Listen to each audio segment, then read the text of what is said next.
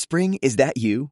Warmer temps mean new Allbirds styles. Meet the new Superlight collection, the lightest ever shoes from Allbirds, now in fresh colors. These must have travel shoes have a lighter than air feel and barely there fit that made them the most packable shoes ever. Plus, they're comfy right out of the box. That means more comfort and less baggage. Experience how Allbirds is redefining comfort. Visit allbirds.com and use code SUPER24 for a free pair of socks with a purchase of $48 or more. That's A L L B I R D S.com, code SUPER24. La valoración es muy, muy, muy importante cuando vamos a prepararnos un entrenamiento o cuando estamos lesionados y tenemos que empezar a aplicar algo de terapia a nivel más activa, algo de ejercicio físico.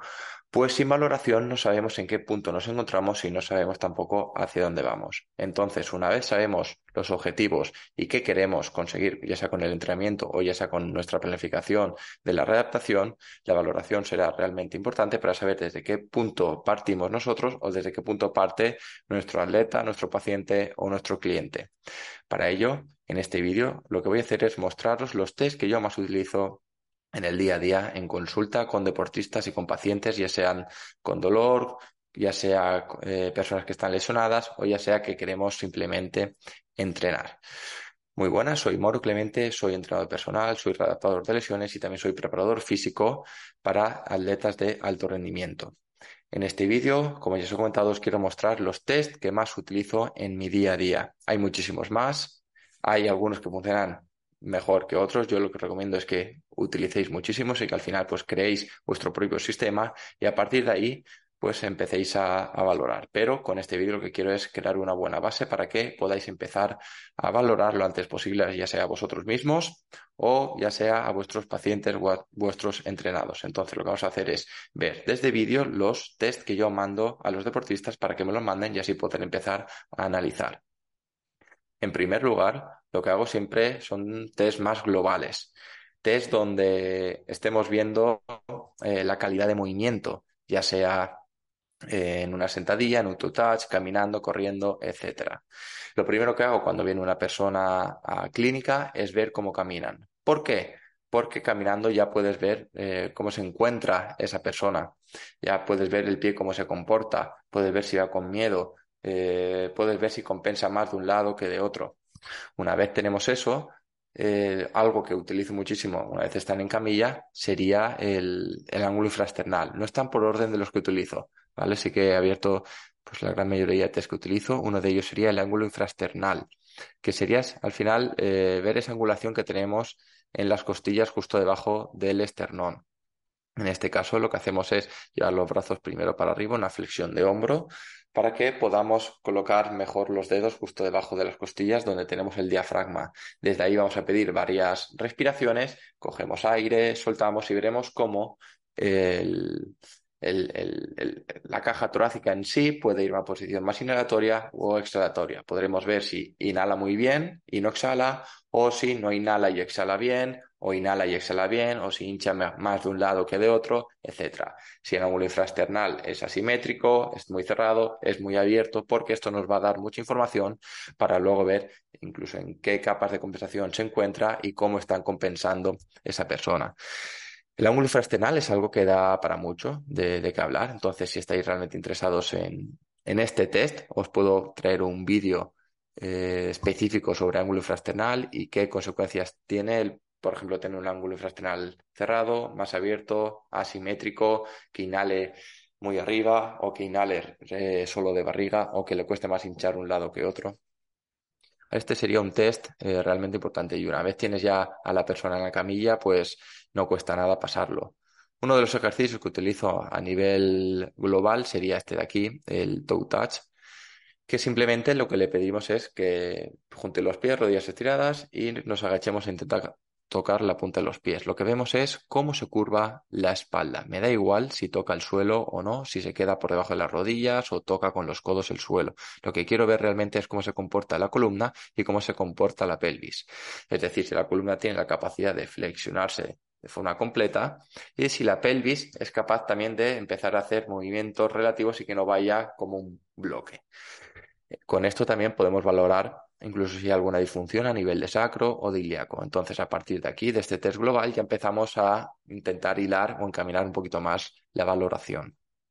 Otro test que utilizo a nivel global, a no ser que esté lesionado y le impida hacer una sentadilla, sería el propio patrón de la sentadilla, que los brazos estén delante y nos agachamos. Hacemos dos, tres repeticiones y hay que verlo pues de cara, de lado y por detrás. Desde ahí veríamos si hace valgo de rodillas o no, el pie si colapsa o no, si hace una sentadilla muy vertical o se inclina hacia adelante y esto también nos dará información de si el problema está en el tobillo, en la cadera, en caja torácica, en que a lo mejor no sabe realizar bien una sentadilla y nos tenemos que centrar en el propio patrón a nivel de aprendizaje. Y entonces son dos test, el toe touch y la sentadilla, que nos dan mucha información a la hora de valorar a un deportista o a un paciente. Yo os digo, siempre que no haya una lesión y que pueda ser contraproducente. Es decir, si tienes una lesión de isquio y hace dos semanas que te acabas de romper, pues evidentemente un toe touch o una sentadilla, pues te la puedes evitar porque ya sabes qué pasa. Y me centraría más en ejercicios de camilla. El siguiente test que utilizo, y es muy importante, sería la propia rotación interna de cadera. Se puede valorar de varias formas. Una de ellas es sentada tal cual eh, estoy yo aquí en la camilla. Juntamos los pies y abriríamos lo que serían las tibias hacia una rotación externa. Veríamos si es simétrico, si es asimétrico, si es capaz de abrir mucho o no, y ahí veríamos la propia rotación interna de cadera. Otras formas de, valorarla serían de cúbito prono, boca abajo, flexión de rodillas y dejamos caer los pies hacia afuera. Por otro lado, en decúbito supino, boca arriba en la camilla, eh, de forma manual, cogeríamos la pierna y buscaríamos llevar la tibia hacia externo, fijando en unos 90 grados la, la flexión de cadera. Otra cosa que me gusta valorar mucho, la movilidad de hombro, rotación interna y rotación externa. Simplemente si pedimos que nos intentemos tocar las manos por detrás de, de nuestra cabeza, por la espalda, podremos ver si tiene buena rotación externa o buena rotación interna. Se puede valorar también de forma más analítica en camilla, en una abducción 90 grados y venir hacia aquí y hacia aquí. Pero esta es una forma para que de forma activa, es un test que de forma activa uno ya sabe más o menos cómo va y si encima se puede cuantificar eh, dos, tres, cinco dedos, un palmo o a lo mejor llega la mano a la lumbar y es una forma muy rápida de ver en qué punto se encuentra pues esa, esa rotación o esa movilidad a nivel de hombro. Otro test que utilizo muchísimo sería el ASLR. Aquí la imagen no es muy nítida, pero boca arriba lo que pedimos es que la pierna con la rodilla estirada vaya para arriba todo lo que podamos. Y veríamos pues hasta dónde sube, la diferencia de una pierna con la otra, si arquea a nivel de lumbar cómo baja, cómo desciende y podríamos ver pues, problemas a nivel de control lumbopélvico, problemas a nivel de cadena posterior, de que la pelvis no le deje acceder a una flexión de cadera para elevar la pierna, incluso que sea el propio isquio el que está condicionando, etc. Hay también mucha información en este test. Y por último, una flexión de cadera de forma activa se tumba boca arriba al paciente o te tumbas tu boca arriba y pediríamos que llevar la rodilla al pecho. Desde aquí veríamos cuánto es capaz de llevar la rodilla al pecho. Si no, si no pasa ni siquiera de 90 grados, ya sabemos que, por ejemplo, una sentadilla le va a costar bastante. Entonces nos centraríamos en ver por qué no tiene esa flexión de cadera y a lo mejor sería momento de revisar cómo tiene el ángulo infrasternal y a partir de ahí empezar a trabajar. Les digo, todo esto al final está relacionado. Los test por sí solos no dan información, pero si relacionamos todos, nos pueden dar mucha información de cómo tenemos que empezar a trabajar. Y ya os digo, estos no son todos los test que utilizo. Utilizo mucho más en función de lo que esté viendo en ese momento, en función de la propia lesión. Utilizo test manuales también para ver si esa persona tiene la musculatura inhibida o la tiene sobreactivada y si es capaz de activar o inhibir esa musculatura.